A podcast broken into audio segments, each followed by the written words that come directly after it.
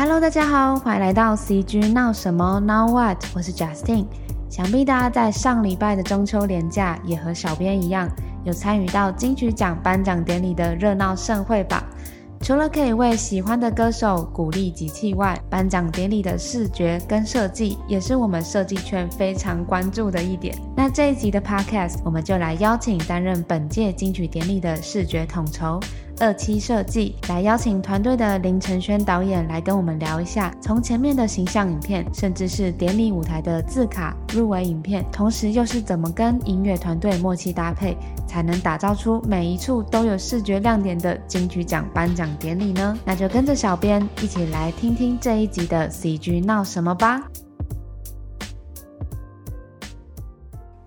Hello，大家好，我是二期设计的导演承轩。那同时，我也是啊、线上动态设计教学平台 Motioner 的共同创办人。大家好，那很高兴陈轩导演可以来当我们这一集 CG 闹什么的来宾。后面我们可以再多聊聊二期之学这个平台的一些计划。那这一集我们会聚焦在刚结束的金曲三一颁奖典礼，想知道说陈轩导演这次作为典礼的视觉统筹，这个工作主要涵盖了哪些部分的内容呢？以往金曲有分两个比较不同的大段落啊，第一个是比较前期的，比较前期就是典礼前啊，它其实会有相当多的啊活动啊、宣传等等。那一个是典礼当天的，那典礼当天它会有很多各式各样的制作项目。我们自己主要负责的是典礼当天的几乎是所有的视觉制作物。那当然我们有就是参与了一些前期的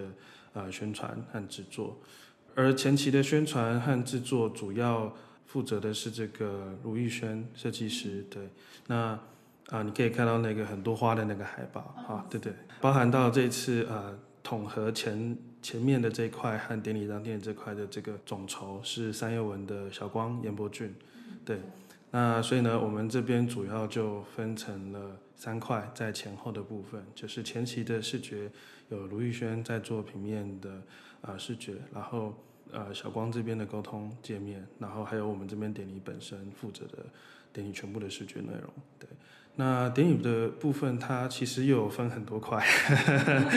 对，典礼部分呢，它其实有分啊、像是转播啊、舞台啊、表演啊等等之类的。那其实我们每一块都会参与，也都有参与。呃，不过有一些像是舞台的秀啊等等的，它还会有一个专门是否舞台啊、Q 这些秀的这个导演。对，那还有这个当天转播的这个导播，哦，所以呃其实是很多方的各方合作。那我们主要统筹的内容是在啊、典礼视觉上面的呈现，你可以看到呃颁奖上面的舞台啊、入围影片啊，甚至这些 banner 啊、字卡等等的设计。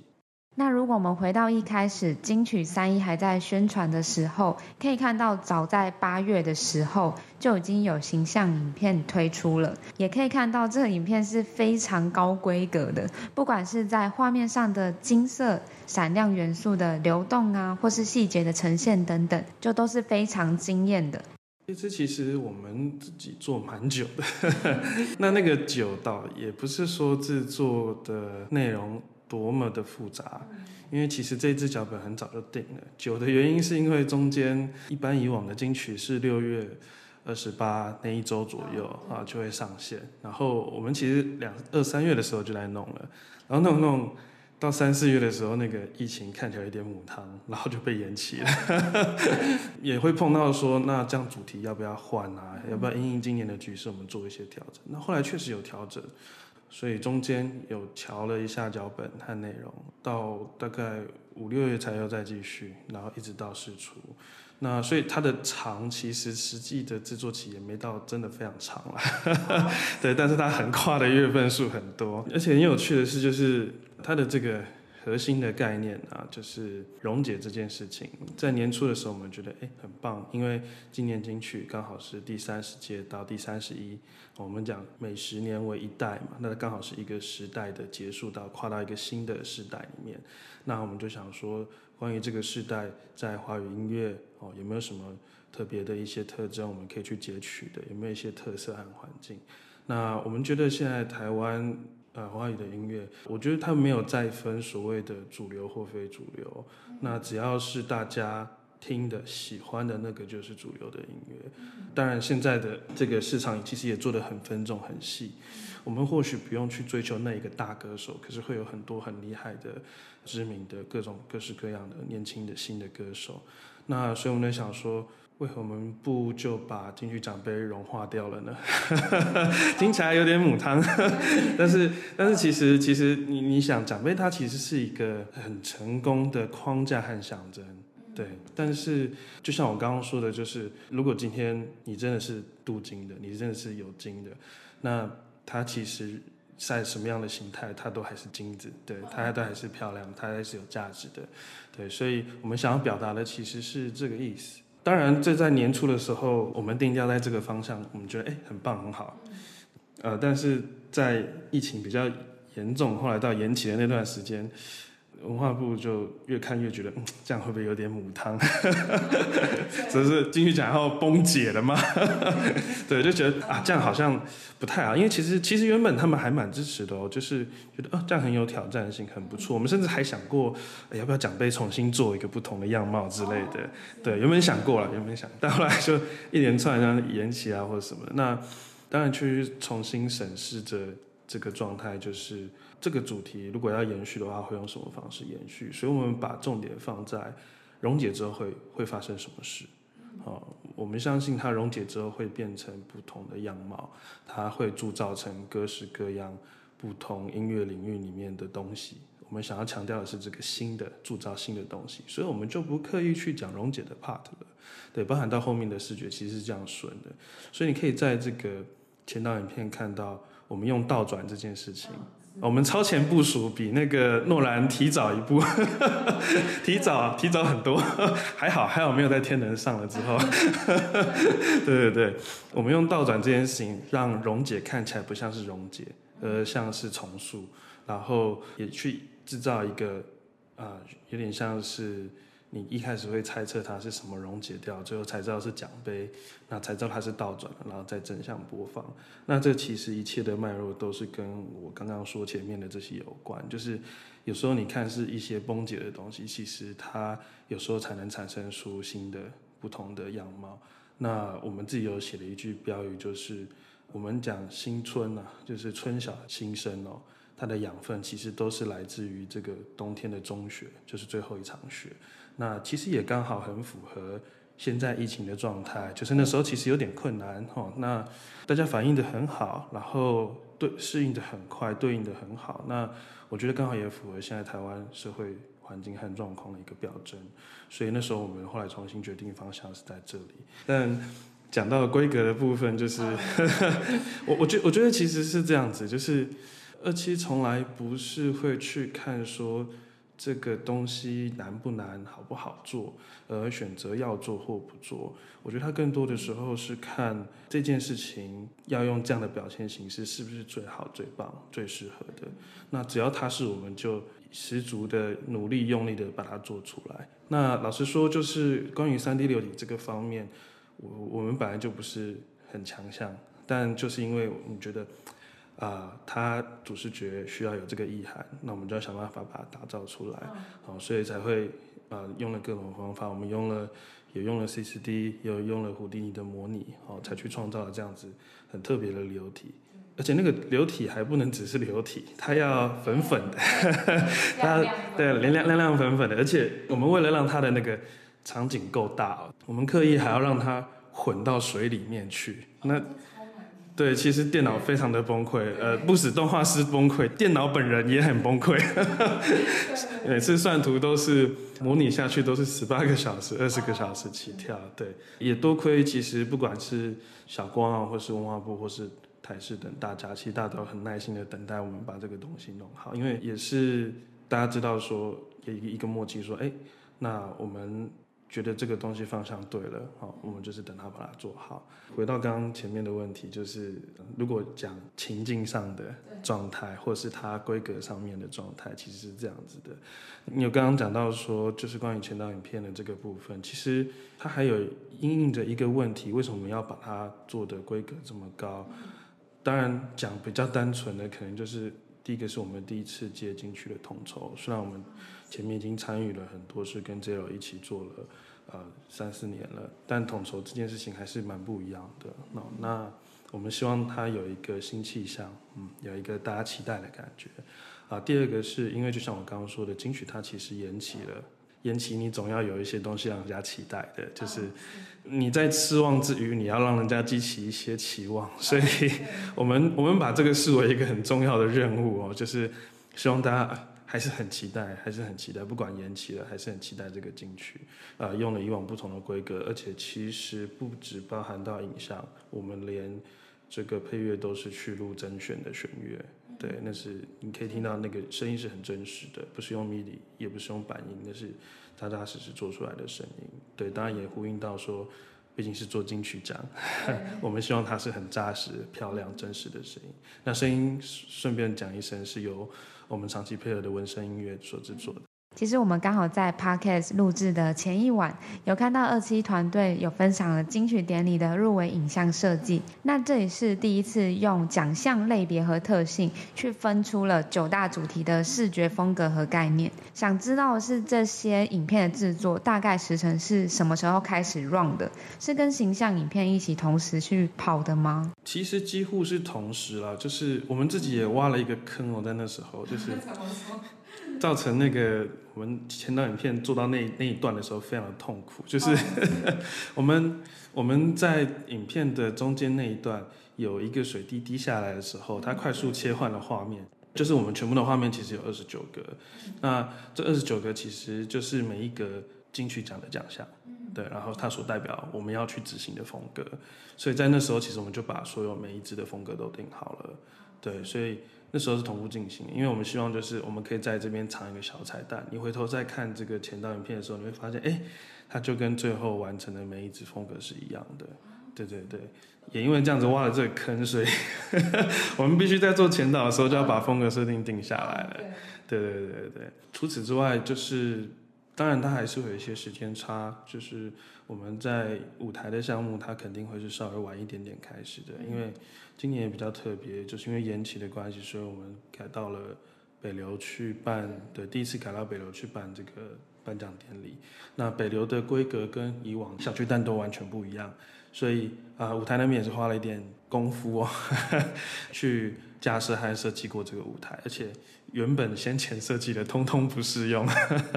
对。那舞台这边主要去协助的是元活和三点水这边，对。所以舞台这边的部分就是也会是同步进行，但是啊、它会晚一点开始。但是像是很多像转播啊，或是入围影片，其实很早都是同步在进行的啊。所以我们这两三个月几乎都在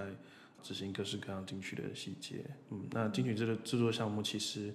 蛮多蛮复杂的。像是光入围影片就二十九支，然后呃转播项目我印象中没错的话，应该有二十几项，对，就是一些 banner 啊，然后幕卡啊，然后啊进出场画面等等的，然后还加上舞台的，零零总总加起来大概七十几支影片。七十几支什么概念呢？对，七十几只就是假设我们三个月有九十天，那等于你几乎快要一天要做一只呢。对对对。那我们刚刚聊的这些典礼的入围动画影片呢、啊，也是导演你找了很多设计师或是工作室的 team 一起加入制作的，就想必在概念统筹或是专案进行上，有很多细节需要去注意。因为其实以往我们也是以这样的形式跟 Teo 他们一起合作，所以我们还蛮清楚说，我们到什么样的程度，大家怎么样配合会比较顺和快，因为很多时候这个合作。我觉得难的不是在执行上，而是在沟通和和默契上面。所以，呃，我们这次是在找大家来合作的时候，是把所有的分镜还有美术设定，包含到脚本的细节哦，都确立下来了，有一个很明确的方向目标。然后我们一边也开始组这个 team，对，所以大家拿到这个稿子和。说服过这个内容之后，其实就是全力冲刺。对，那我我觉得这样进行会是比较顺利，也比较快，大家比较不会有后顾之忧的。但我们也因为这样扛了蛮大的沟通和设计的量下来。对，那但它的好处也是我们把整个我们想要去传达的、想要去统合的语言语汇跟视觉的符号，拉得很一致，但是又可以靠着大家的力量，我们一起把各式各样不同的风格玩出来、做出来。对，我觉得是一个比较比较有效率，但又蛮好的一个状态。那我们都知道金曲的奖项入围影片有九种风格的分类，那在选定设计团队上，导演你又是怎么去分配工作的呢？我们其实是先分奖项适合的风格，啊，就例如说。我们应该说，我们最源头，它会是先从关于这个奖项的一些想象和它的定调。就其实，嗯，你可以看到我们入围影片，我们分了九组。那这九组其实有有他们各自的这个 slogan。呃，我举例来说好了，呃，像是这个团体组，好，团体组的这个，我们就是用比较偏漫画的风格。那其实不是我们一开始先决定这个风格，而是我们在想，如果今天在团体这个奖项里面。它的特性是什么？跟水、跟溶解、跟扩散稍微有一点关系的。那我们那时候下了一个定调是说，你知道吗？大家玩团嘛，好，就是一定一定是大家一起辛苦，大家一起享受这个成就。它就像是我们在同一艘船上，然后一起载浮载沉。那所以我们给它的定调是在于。呃，我们宁愿一起载浮载沉，也不要从不上路。哦，我觉得这就像是这个玩团的精神。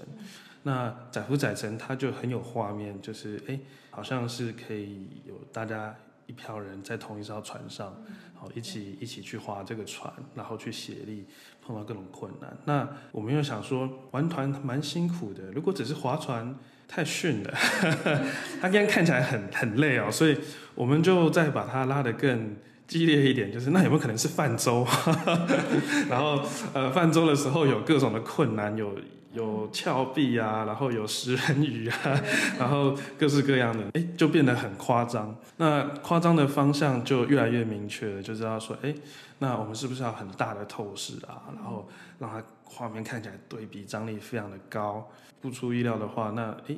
漫画还蛮适合的嘛，就是用手绘的。因为老实说，如果你用 NG 或是用三 D 去做，你很难做到那种 cel 它非常高透视的那种大透视的那种角度和夸张的表现，所以我们就把这个风格定调下来了。那当然，漫画它刚好有有一点叙事感，也有一点传奇的感觉，那也很符合我觉得玩团那种踏上那种传奇路上的那个状态。对，所以其实每一只都是这样子来的，对对对对，所以我我们其实也没有说啊、呃，一开始我就要分配这个谁做或者什么的，是我们把故事写下来之后，对它视觉有了定调，有了想象，把它落地之后，我们再看这个视觉的风格要用什么样的表现形式执行，而这个表现形式，你很快的就可以想到啊，我知道谁特别会画这样子的 cel。谁会特别超，就是能够驾驭这样的风格和设计或是动态，然后我们才去组这个 team。对，那刚刚导演您有讲到说，是先把影片的故事都定调下来后，再去分配给不同的团队。那么分镜脚本应该就是交给团队去发挥了吧？对，当然我不可能一个人自己写完二十九支，太多了。我自己算过，那等那时候等于一天要写一支。对，那有有时候会会事先跟他们讲一下什么样的方向和状态。那如果我已经有自己心里很明确的画面，我会打几个很大的草稿，大致的草稿，然后呃我会做很关键，例如六十秒里面我会说，哎，二十秒大概是什么画面？第五十秒大概什么画面？然后很大方向的沟通完之后，请大家来帮忙去做细化。呃，细化完之后，其实中间它就有很明确的不同的节点，然后我们要再去根据这个节点一张一张的去修分镜。那其实每一组的状态几乎都是这样，但。呃，也是会有细节比较多的，那也是会有啊状态比较复杂的，然后一一去做修正。不过我觉得也是这次分这个主题的用意之一，就是其实我们知道以往金曲的制作量都非常的大，那我们希望把制作品质拉高到一个程度的话，我们就必须要取舍一些事情，而我又不想取舍太多事情，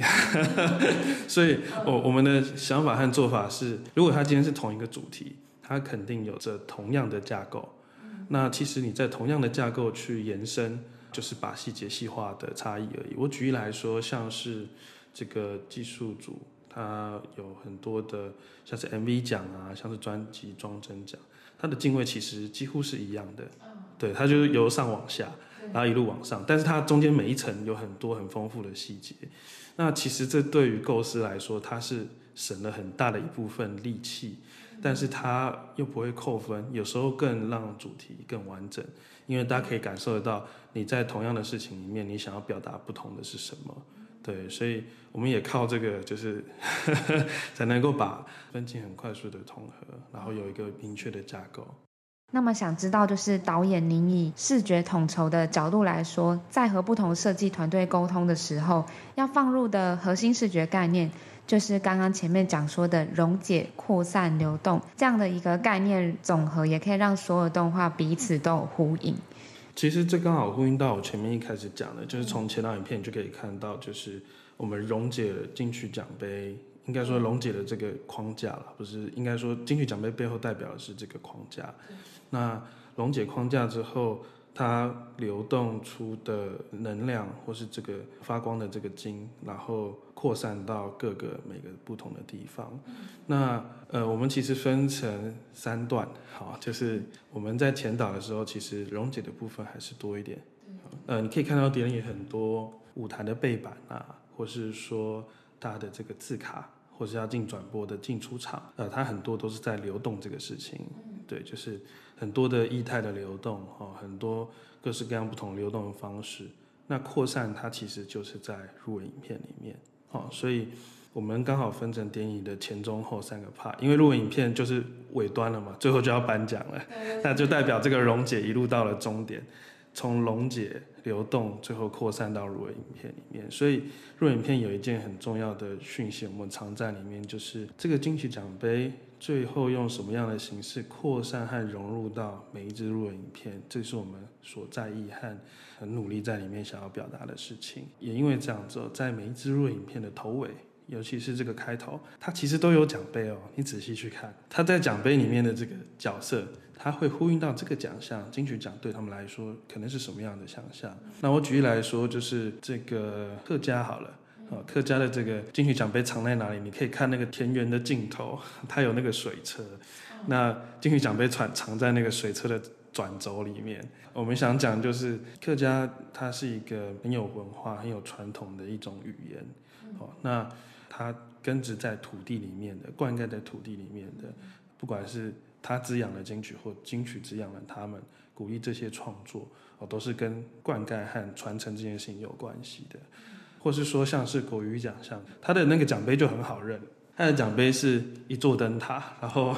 灯塔一开始它没有很清楚，因为它被很多的。资讯被很多的碎块盖起来了，那为什么呢？因为国语的这个奖项，我们给它的定调是不避讳的说，国语奖项它就是市场上多数也是大众的这个市场流量。虽然是这样的，但是国语奖它面临的。批评和指教也是最多的，因为你关注多，批评指教就会多。那你能够在这个奖项入围甚至得奖的人，我相信就是在这些批评指教之海哈中，你默默的划着自己船，还能够相信自己可以找到自己的新大陆，成功上岸，有点像是冒险家，有一点傻啊，有一点，有一点勇敢的这样子的人。那所以奖杯它其实在里面的角色就是，你可以看到每一个歌手出来的时候，他会有一道光过去，然后他跟着光的方向在走。我们就在想说，或许会不会金曲奖在这个奖项里面，就像这些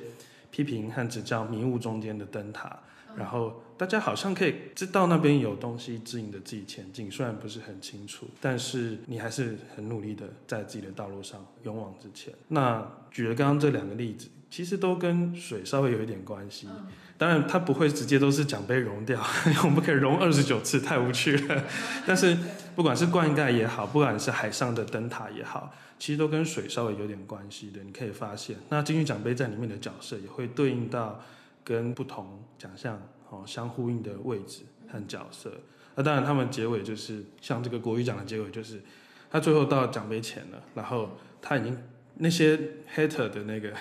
讯息框都干干净净了，他看到了原本奖杯的那个原貌。对，其实呃，我们想要讲的扩散，它不一定是很明明确确的扩散，它可能是这种意念上面的这个发散。对，所以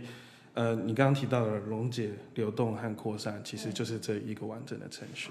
那导演，您刚刚分享的这些入围影片呢、啊，有一种非常细节的美感。在刚刚听导演分享当下，都觉得应该要再好好回去再看一次，每一个 friend 都应该要停下来再看一次。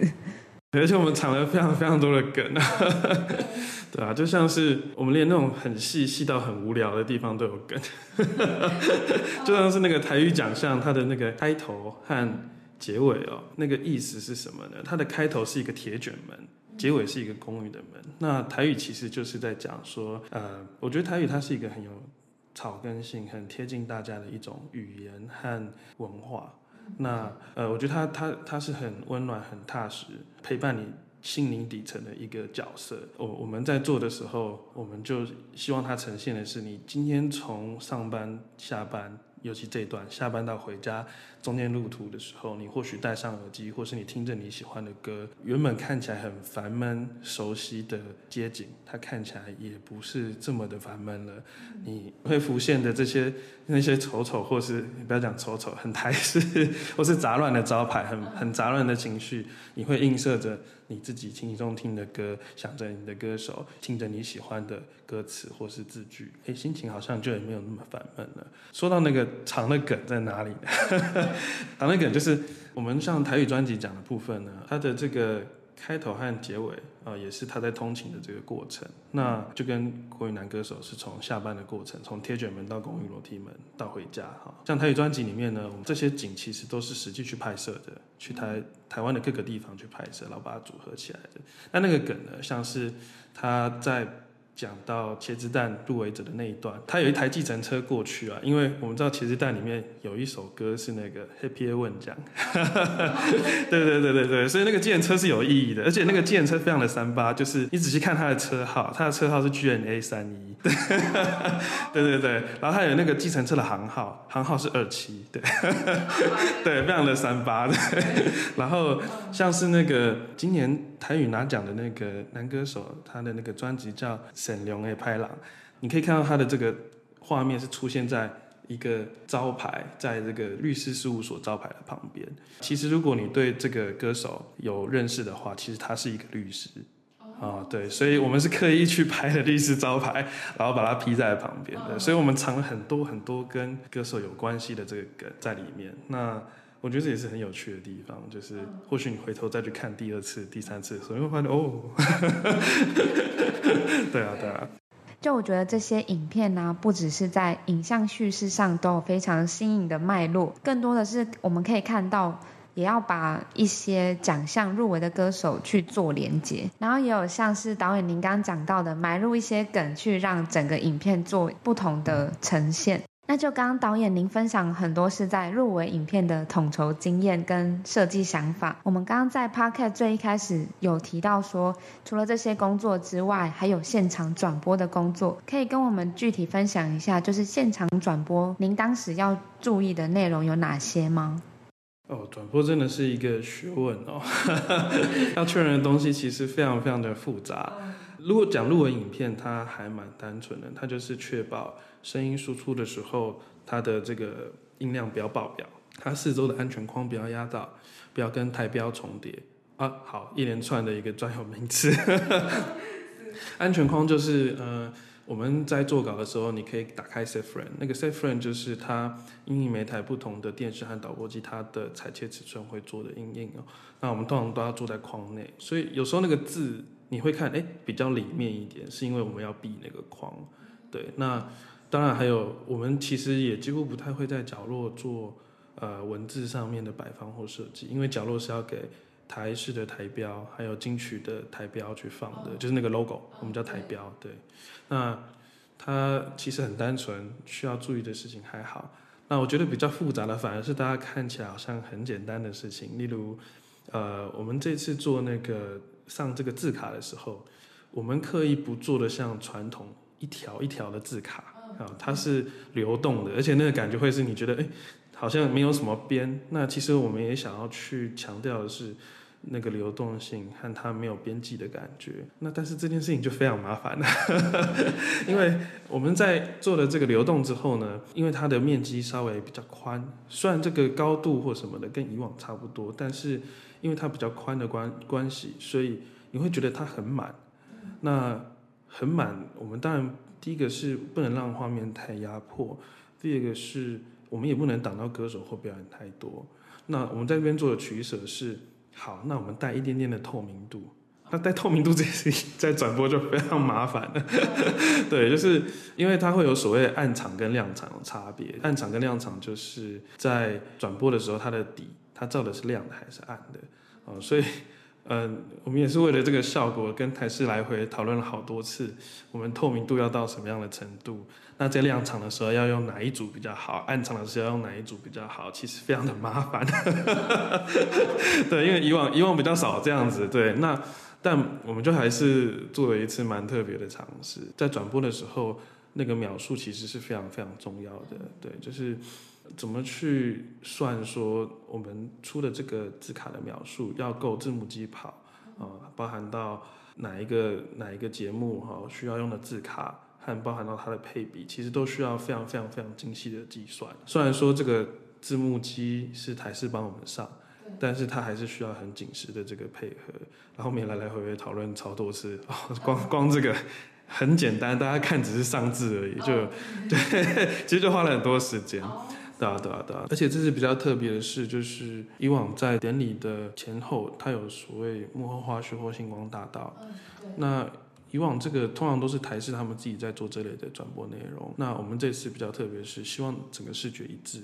就是从典礼前到结束啊，所有的 banner、所有的字卡都是进场都是一样漂亮的。所以我们其实是。不同以往的是全都做了，对，所以那个量蛮恐怖的。我们包含连那个 YouTube 的封面都一起做了，因为我们怕弄不好看，所以说啊，没关系，我们来做。对，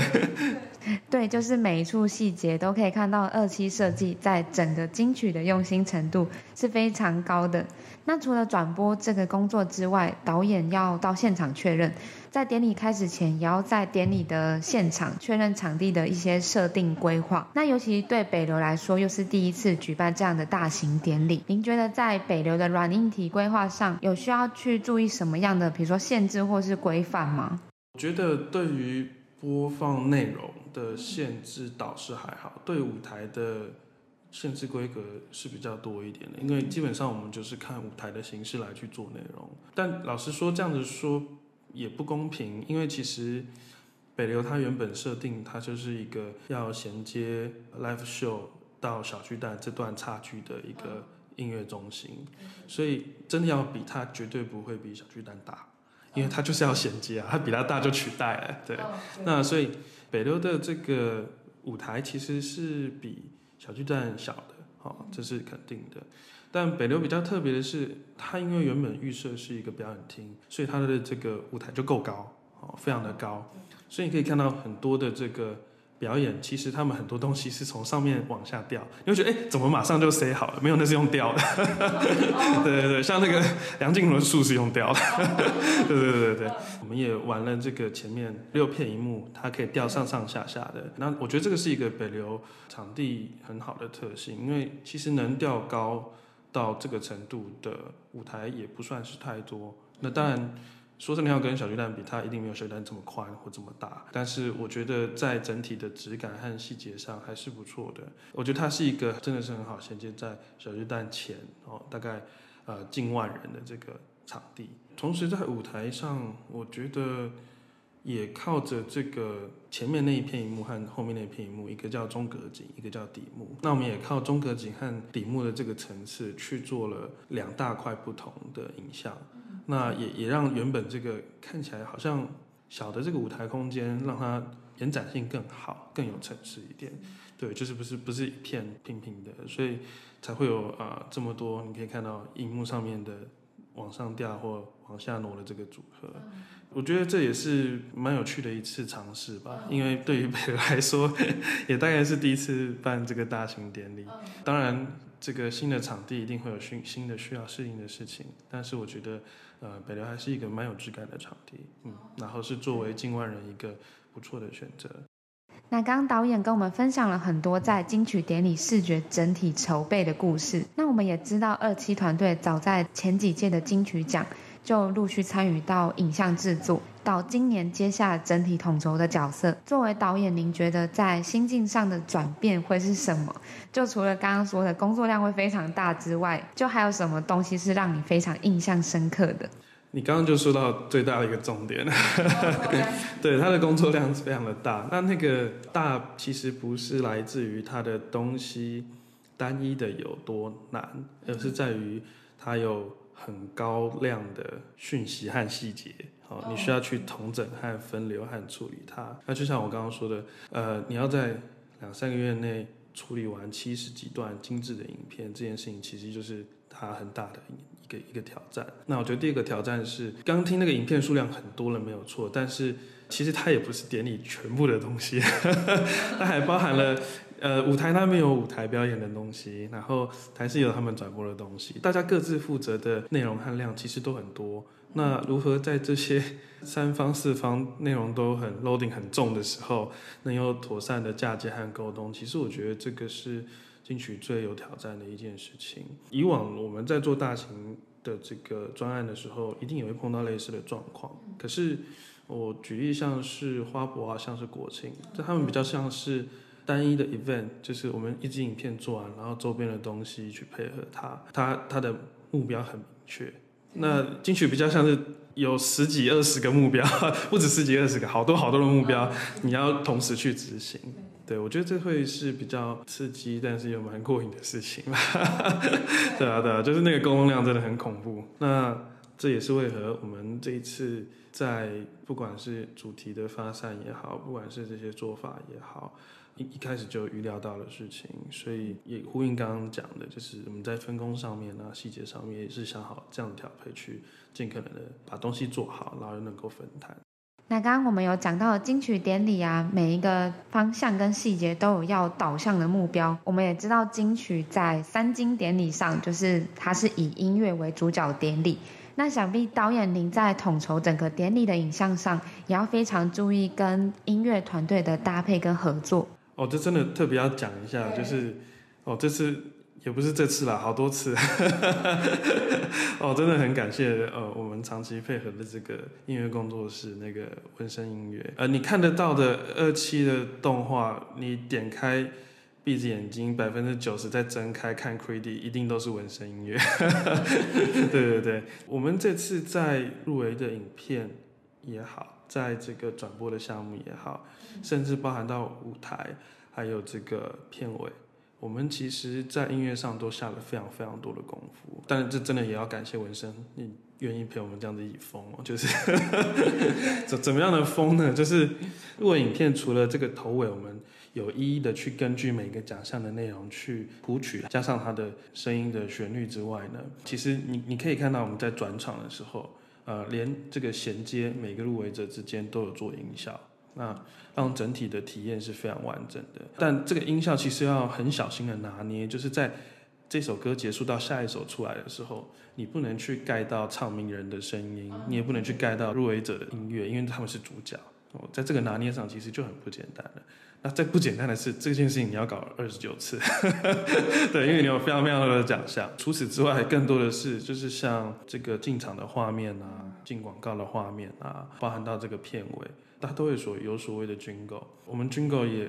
也用了非常非常的心思去做。你听到的每一段 jingle 几乎全部都是去录真实的弦乐的。录真实的弦乐其实对于配乐来讲，它是一个啊不简单的事情，因为它不是在电脑上处理完就可以玩的事情，它还必须跟乐手老师配合。然后，包含到你要把谱写出来，把谱写出来其实是一件很麻烦的事哦。当然，这也是为什么我们注重在于是，毕竟它是金曲，音乐声音它是一个很大的重要的配比，正就是主角。那所以我们希望连不止里面入围的歌曲、得奖的歌手表演哦好听，它连所有周边的声音都是很好听的，而且是很扎实的好听。所以我们这次每一段你所有听到。我们出的音乐都是原创的，而且是根据主题有去写一个旋律，有主题性的，像是一个主曲一般的去设计它，包含连片尾都是。因为一般想片尾可能就是放放简单的音乐就结束了，我们我们写的超用力。对对对，就这哦当片尾曲在写。对对啊对啊，这真的是要感谢那个文声的孝庆和思雨。对对对。对，刚刚导演您在讲的同时，我刚刚有想到一个延伸的，也算是延伸刚刚分享的典礼视觉统筹的心境转变。就您本身过往参与了非常多届的金曲影像制作，也想到。就是在上一集的来宾提摩西总监也有分享说，台湾的金曲、金钟、金马这三金的视觉感觉，特别是从第二十五届的金曲开始，视觉上有非常大的跳跃跟尝试。那您又是怎么去看？呃，比如说金曲典礼这几年的视觉转变呢？其实尤尤其是 motion 圈了，感受应该是蛮一致的，就是就从二十五之后就不一样了。还有 我刚好也有参与二十五那一届，对，那。而且那那届那时候还蛮有趣的，就是我们那时候在做的时候还没有什么太大的感觉，就觉得嗯蛮酷的，就是可以做这种典礼。然后做完隔天看到新闻看那个效应才发现哇，代代志大雕啊，怎么效果也太好了吧？自己都吓到，原本想说应该还好，就想说哦，就是做了一个好作品，就哦反应真的很好。那其实它也接连改变了，我觉得。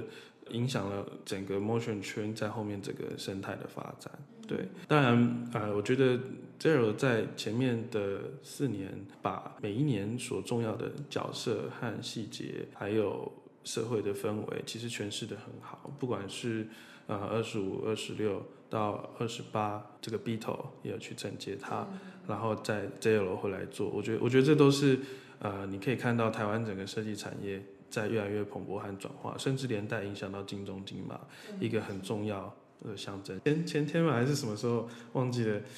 在跟我记得好像是就是跟提莫西还是在谁聊说，现在他们就大家有个压力，就是三金的典礼哈，要是谁做差了哈，就会被严重比较，所以谁接棒都要把它做好。对对对对，那我我觉得这是一个很好现象，就是当今天大家。呃，真的开始发现这件事情可以做得很好，而且它可以用国际的规格，它可以用国家的规格在做的时候，就回不去了。对，真的回不去了，因为你会知道这件事情是可以被做好的。对，其实很多啊，其实像是我我们另外一个比较知名的，像国庆也是，对吧、啊？就是从一六年以前。都没有人好好认真做过，但其实它是蛮一件蛮重要的事情，一个国家生日，就是大家也太太随性了吧？对，怎么怎么没有好好找设计师、找导演、找各个才华洋溢的艺术家把它做好呢？这是一个很有意义的日子嘛。但你一做了之后，如果你只要哪一年回去，就会哎，对，那对网友都开始讲，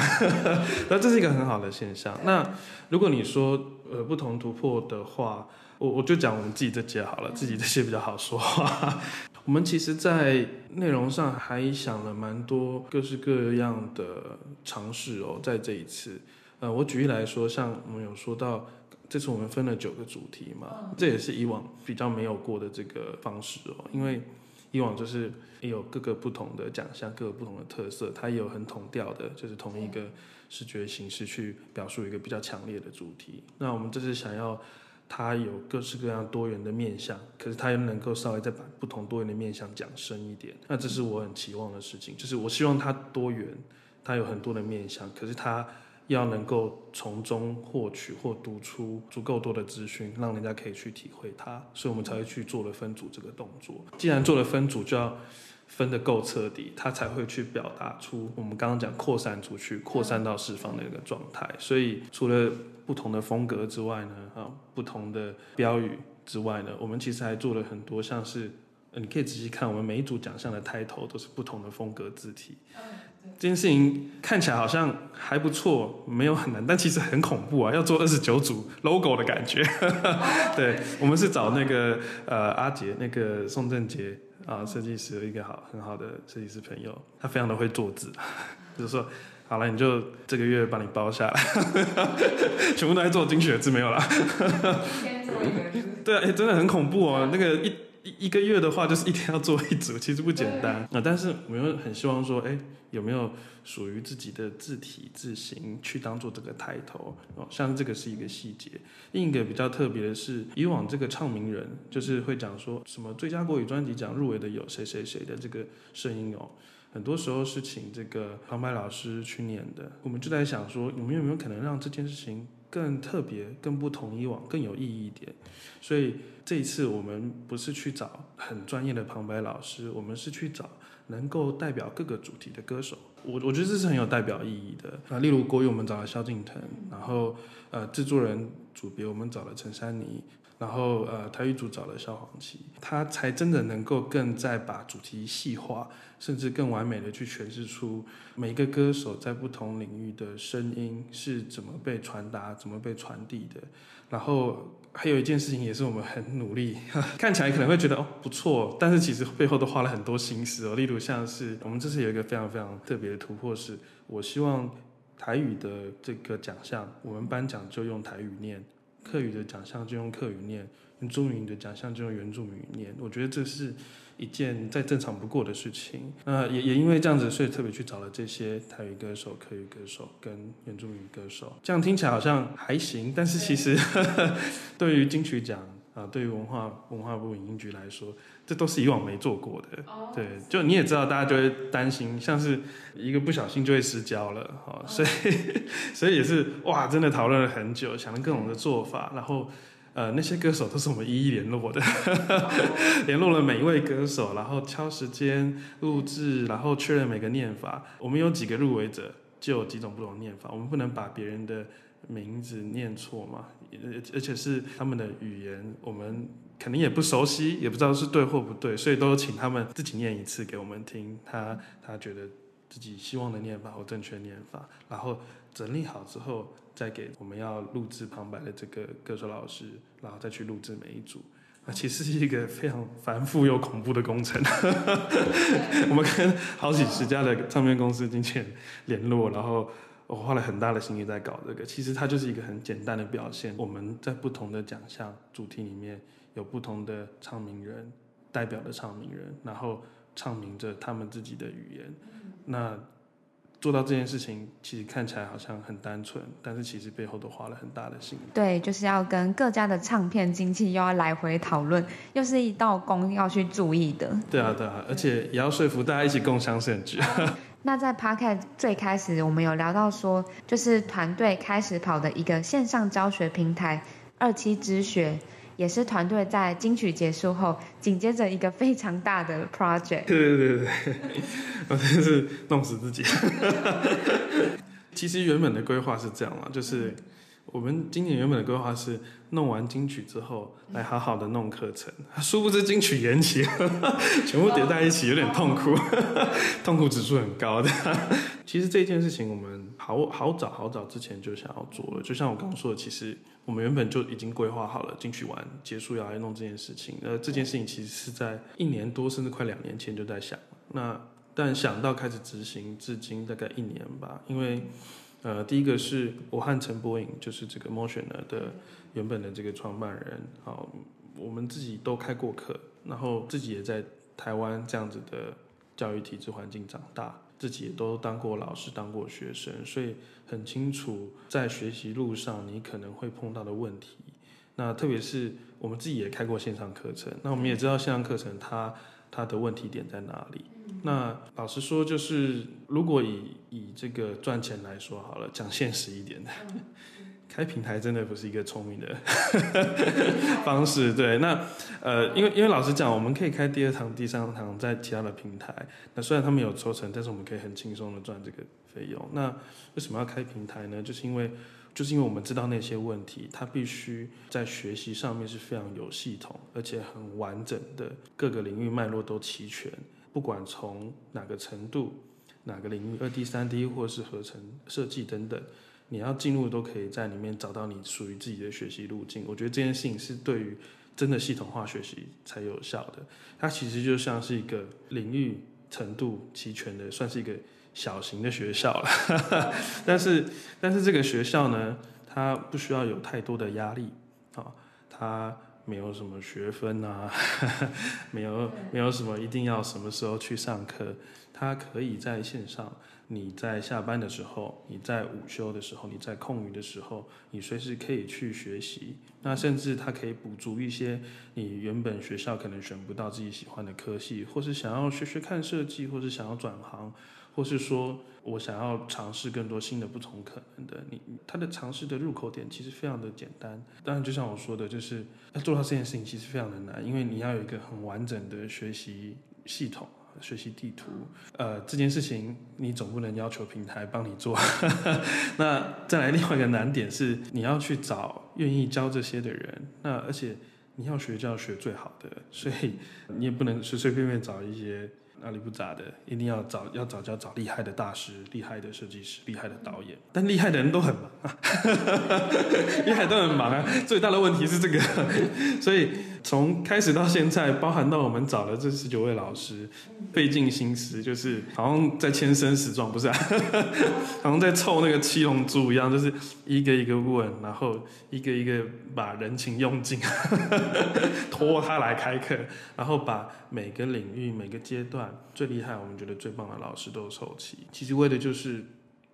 呃，不管你想要学任何的东西，你到这边来，都可以得到很好的资源，不用很复杂，不用有门槛，也不用有压力，都可以，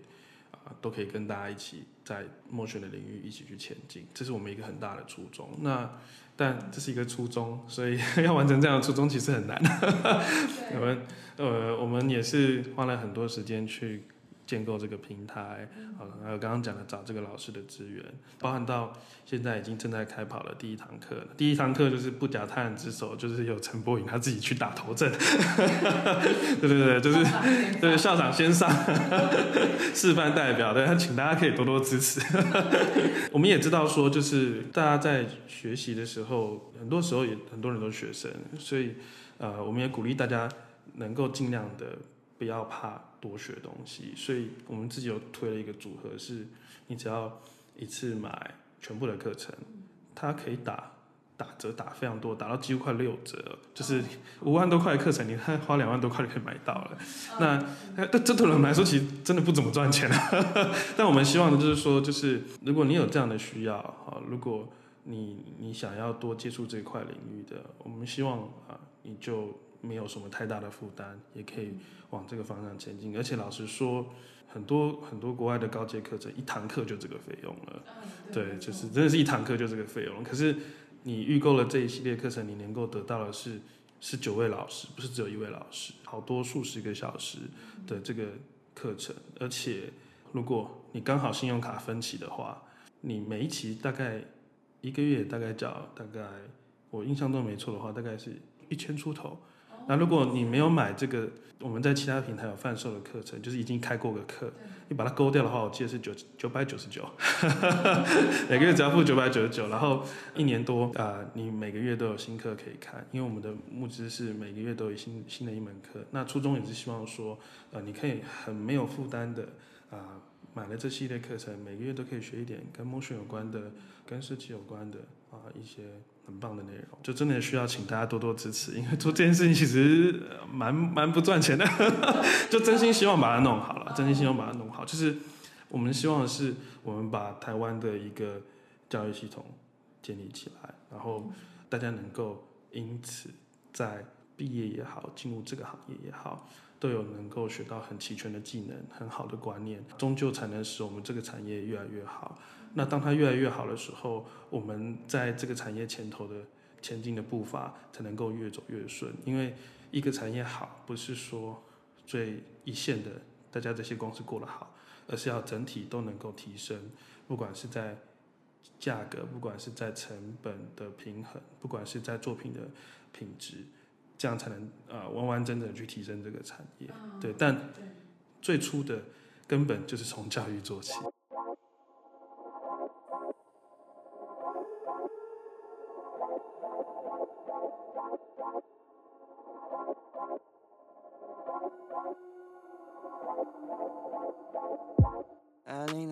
那听完了这一集的 Podcast，想必听众朋友们也会和小编一样觉得，我们作为观众坐在电视机或是手机前面，或是亲临现场，这整体的感官体验都是归功于幕后的设计制作团队的努力。他们对于每一处的用心，都一点一滴打造了每一届不同以往的颁奖典礼。如果你对于金曲奖或是颁奖典礼的视觉制作有什么问题，或是想要交流的想法，也欢迎你到 InCG 的 Instagram 找我尬聊哦。喜欢 CG 闹什么 Podcast 的朋友，也欢迎帮我们到 Apple Podcast 留下你的评论。你的评论都对于小编是非常好的鼓励哦。那我们就下星期天同一时间晚上八点继续闹一波喽，拜拜。